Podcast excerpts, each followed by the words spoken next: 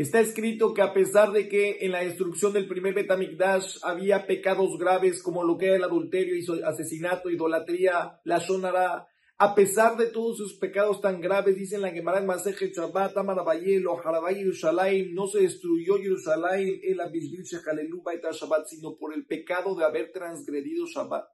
Quiere decir que si no hubiéramos transgredido Shabbat, la protección que Shabbat nos hubiera, nos hubiera brindado a todo el pueblo de Israel hubiera sido suficiente para que a pesar de que hubieran pecados tan graves, no se hubiera destruido el Betamigdash. Y así también nos lo dicen en la vía en Irmiá, nos dice, Shabbat, si ustedes no me van a escuchar de santificar el día de Shabbat, de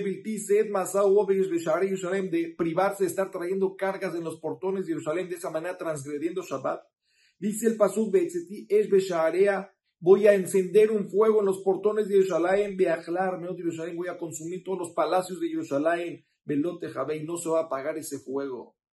Quiere decir que a pesar de que tenían muchos pecados graves, el profeta nos dice el, eh, lo que Hashem nos quería transmitir, que si ustedes no van a transgredir, si van a transgredir Shabbat, entonces voy a destruir. Quiere decir que si no vas a, si no transgreden Shabbat, tendríamos esa protección.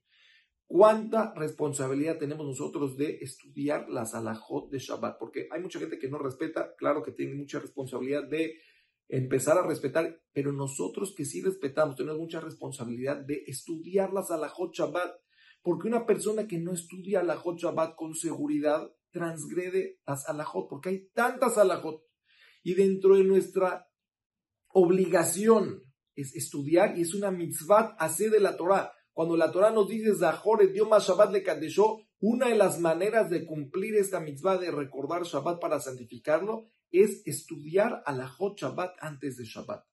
¿Por qué? Porque de esa manera vas a poder llegar a Shabbat. Shabbat lo tenemos una vez a la semana. Tenemos que estar preparados, tenemos que estar listos para poderlo cumplir. Si nosotros estudiamos a la Hot Shabbat, poco a poco nuestro Shabbat va a ser mejor. Esa protección que vamos a generar a, nosotros, a nuestra familia, a todo Israel, será tan grande que Bezrat Hashem pronto, por ese zehut de estar cuidando Shabbat, pronto estaremos con el tercer Betamigdash con puras alegrías, Bezrat Hashem.